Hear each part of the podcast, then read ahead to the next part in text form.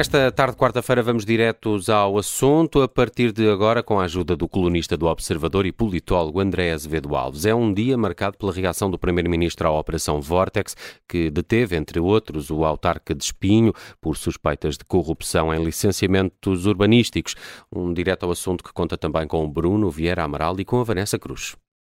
Mais um caso a abalar a política nacional neste arranque de ano. André Azevedo Alves, eh, bem-vindo ao uh, Olá, direto ao assunto. Além do autarca socialista Miguel Reis, que foi detido e está a esta hora até a ser ouvido em tribunal, também o ex-autarca do PSD, Joaquim Pinto Moreira, está envolvido nesta investigação. Foi alvo de buscas, ficou sem o telemóvel e sem o computador. Como é que Luís Montenegro vai descalçar esta bota? Ainda não o ouvimos. Exatamente, é, é, é claramente um, um, problema para Luís Montenegro gerir. Uh, este é, por um lado, um caso que se soma a uma sucessão de casos nos últimos meses uh, que têm estado focados no, no, Partido Socialista e este está também focado em parte no Partido Socialista, porque o atual Presidente da Câmara é, é eleito pelo Partido Socialista, mas tem, digamos, a novidade face aos casos mais recentes de envolver uma figura com destaque, um dos vice-presidentes da bancada parlamentar do PSD e, além disso, um vice-presidente com uma ligação próxima uh, ao, líder, uh, ao líder do PSD. E, por isso, para, para Montenegro, uh, é de facto uma, uma situação delicada. eu parece-me que é difícil de sustentar a continuidade em funções como vice-presidente da bancada parlamentar face ao ao que já se sabe, mesmo, mesmo ainda considerando que não, não sabemos tudo, mas enfim, face ao que já se sabe, parece-me que essa continuidade em funções é difícil de sustentar, mas para além dessa, dessa questão, é claramente um embaraço político para, para Luís Montenegro, que assim fica também Uh, limitado, digamos assim, na, na, na, própria capitalização política que pode fazer do, do, desta sucessão de casos que tem vindo a afetar figuras ligadas ao Partido Socialista e ao Governo. E, e será uma situação eh, delicada, até pelo que vimos hoje, eh, esta tarde no Parlamento, eh, PS e PSD falaram primeiro e silêncio total em relação a estes casos. Este caso em particular de Espinho até foi puxado pelo, pelo Chega. Este silêncio do, do PSD e também do PS é aqui bastante elucidativo? É, eu creio, eu creio que são silêncios que são sintomáticos e que, que sinalizam precisamente esse, esse, esse, desconforto que é, que é e já era uh, notório e, enfim, por, por, várias razões óbvias relativamente ao Partido Socialista, mas que em particular com este, com este último caso se alarga também ao PSD e em particular uh, ao, ao, ao, atual líder do, do, do PSD. Creio que também não é por acaso que é o, que é o Chega e André Ventura a, a puxar o assunto e, e, esta, eu aqui há alguns dias dizia também na, na, na Rádio Observador que, que me parece que o principal beneficiário de toda esta sucessão de casos, ainda antes deste último, é claramente o Chega e André Ventura, Uh, e agora com o alargamento ao, neste, no, no, neste último caso também com a inclusão, digamos assim, do, do, do PST, de, de, figuras do PSD, esse, esse benefício, claro, para, para o Chega e a possibilidade de o Chega beneficiar politicamente um, ehm, da, da, situação, parece-me que aumenta ainda mais, porque no fundo isto acaba por encaixar justo ou injustamente, como uma luva na, na, narrativa que o Chega procura criar e que, que André Ventura vai repetindo, de que o sistema está degradado, de que o regime está degradado, uh, e obviamente que quando são não só o Partido Socialista, mas também o principal partido da oposição, PS e PSD, e no fundo os dois partidos centrais do, do regime, que têm tido as responsabilidades de, de, de, de governação nas últimas décadas, uh, a ser afetados, isso é hum. especialmente problemático. Hum. Independentemente, eh, André, desta narrativa do Chega, uh, de um sistema político que, que está podre, a verdade é que estes casos atingem os partidos centrais do sistema político Exatamente. português, PS e PSD, que mesmo assim têm resistido eleitoralmente mais do que uh, noutros países. Uh, podemos finalmente começar a ter um efeito de erosão do eleitorado desses dois partidos? Essa é uma questão muito interessante e, aliás, Portugal tem tido a esse respeito uma exceção uh, e para nós que estamos cá podemos muitas vezes não ter consciência de que, de que o sistema partidário português hoje, em, em, 2023, é uma exceção, mas é de facto, ou seja, na maior parte dos países uh, europeus assistimos a, uma, uma, erosão muito maior, digamos, dos, dos partidos uh, dos partidos que eram os partidos centrais do, do sistema. Isso até agora uh, não se passou em Portugal. Apesar de tudo, nas últimas legislativas já houve um dado novo, em especial à direita, uh, que, foi, que foi uma mudança significativa, que foi, digamos, dois partidos no espaço do centro-direita e da direita eh, que cresceram significativamente nesse, nesse espaço, isso foi uma novidade, mas ainda assim o PST manteve-se como o principal partido nesse espaço e o PS não só se manteve como o principal partido à esquerda, como até teve uma maioria absoluta. Parece-me que esta sucessão de casos uh, e, e, o clima que esta, que, que, esta sucessão de casos gera e os efeitos que inevitavelmente uh, tem sobre a opinião pública e a percepção Uh, enfim, nomeadamente sobre os, os, os, principais dirigentes e os principais partidos, uh, de alguma forma vai aumentar o potencial para que essa ilusão aconteça. Uh, julgo que a esse respeito vai, vai ser interessante também ver o que é que vai passar nas próximas eleições europeias, que podem ser, até porque tradicionalmente também são eleições, as eleições europeias são eleições em que há uma grande margem de voto de protesto, não é? e pode, podem ser um teste interessante a esse respeito, ver até que ponto PS e PSD conseguem, digamos assim, continuar a resistir, mas parece-me claro que esta sucessão de casos claramente não ajuda uh,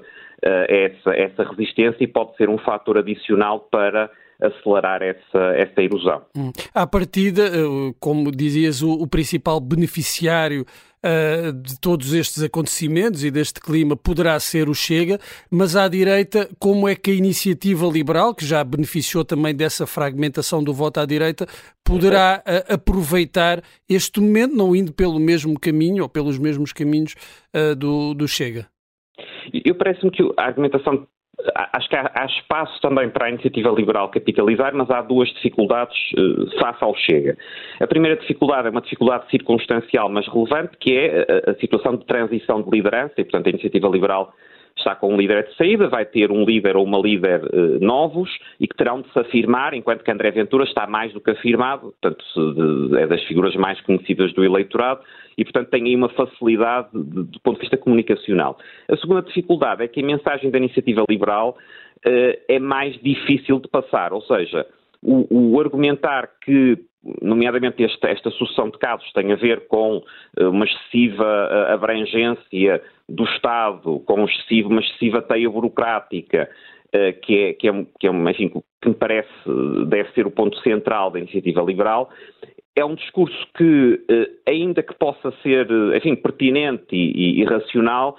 é menos imediato do que a linha mais populista de isto está tudo podre e são todos uns bandidos, não é? E, portanto, nesse sentido, parece-me que pode haver também espaço para a iniciativa liberal beneficiar em alguma medida desta, desta erosão uh, de PS e PSD, em especial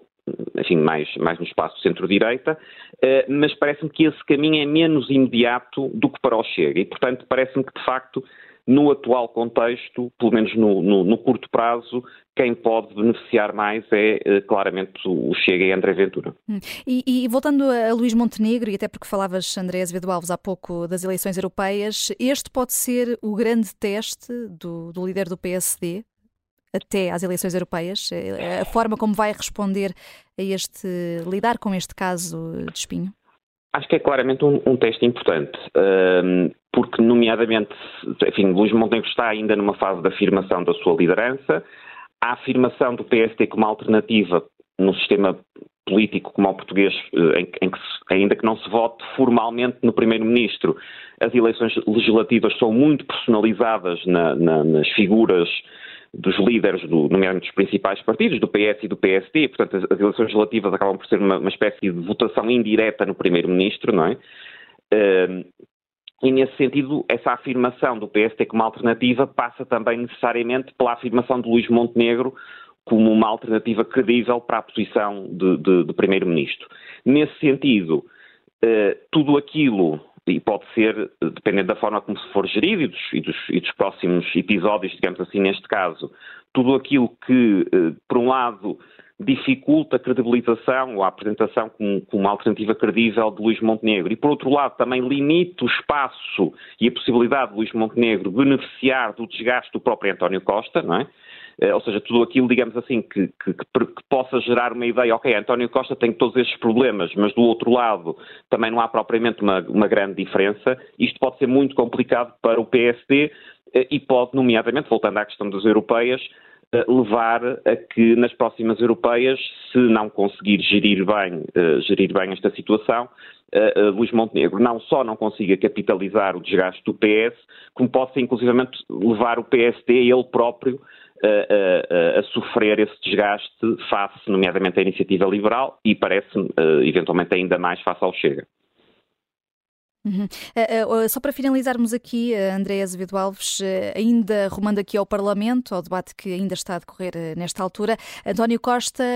falou sobre o caso da ex-secretária de Estado do Turismo, Rita Marques, e não teve dúvidas em classificar de ilegal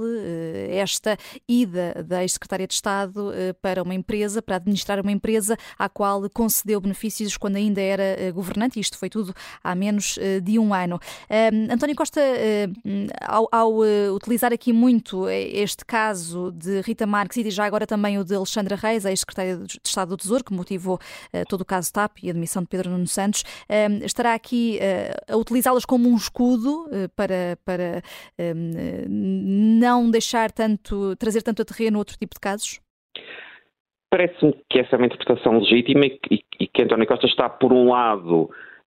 a tentar nestes casos, em que, em que, também, enfim, do ponto de vista do custo político associado, esse custo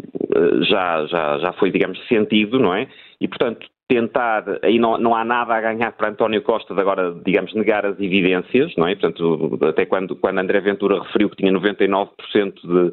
certeza, salvo erro da ilegalidade, António Costa referiu que ele até tinha 99,9, não é? Eu creio que até eh, disseram os dois 99,9, mas António Costa não tinha, percebido que, não tinha percebido que André Ventura tinha dito certo. 99. Certo, pronto, mas enfim, temos até algo que é relativamente raro, que é António Costa a concordar e subscrever com uma crítica de, de, de André Ventura ao ex-governante do, do Partido Socialista. Portanto, há por um lado esta ideia de que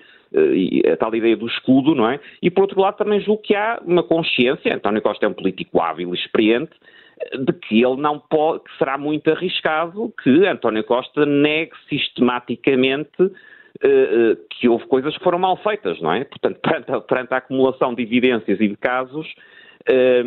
acho que, que, que, enfim, quer dizer, que seria politicamente suicida para António Costa também não reconhecer que há coisas que não estão bem, que há hum. coisas que têm que ser, que têm que ser melhoradas. Mas aqui falou mesmo em ilegalidade. É, é um passo à frente. Não se trata apenas de uma condenação ética, ele fala mesmo de Sim. ilegalidade. Sim, é, é, é, um passo, é um passo à frente, eh, é um passo à frente. Eh, aqui provavelmente também, enfim, admito eu, mas estou, estou a especular, terá a ver também, uh, admito, com, com, com, com, o próprio relacionamento e com a forma como, como, como se deu a saída da, ex-secretária de Estado, não é? Uh, enfim, pela, pelo próprio tom da reação que temos visto de António Costa e de várias figuras do Partido Socialista, não me parece que Rita Marques tenha saído, enfim, em circunstâncias de, de ficar com muito bom relacionamento com, Uh, com, enfim, com, com, com, a liderança do, do Partido Socialista. Um, Embora aí António Costa também teve o cuidado, depois nas respostas, de distinguir entre o que será, na perspectiva dele eh, e de André Ventura, ou concordante com André Ventura, a ilegalidade face às funções que foi assumir eh, depois de ter saído do governo, mas preservando que, eh, digamos, os atos enquanto esteve no governo, que António Costa repetiu várias vezes, não via nenhum indício de ilegalidade aí, não é? Portanto, aí mesmo, mesmo nessa admissão de ilegalidade, há ainda assim, e voltando à ideia do escudo, eh, uma ideia de eh, eh, admitir a ilegalidade na conduta ou, ou forte possibilidade de ilegalidade na conduta após a saída do governo, mas preservando que os atos em em, enquanto a governante esteve em funções, aí António Costa não vê, não vê qualquer indício. De qualquer forma, enfim, é mais um caso e, e, e soma-se à tal degradação e desgaste que vai sendo, que, que, que se vai acumulando e, e, a novidade, digamos assim, do dia é de facto a inclusão também do, do, do PSD uh, neste, uh, nesta, nesta nesta sucessão de, de, de, casos. Sim. André Azevedo Alves, muito obrigada pela tua análise Obrigado. aqui no Direto ao Assunto. Estamos de volta amanhã.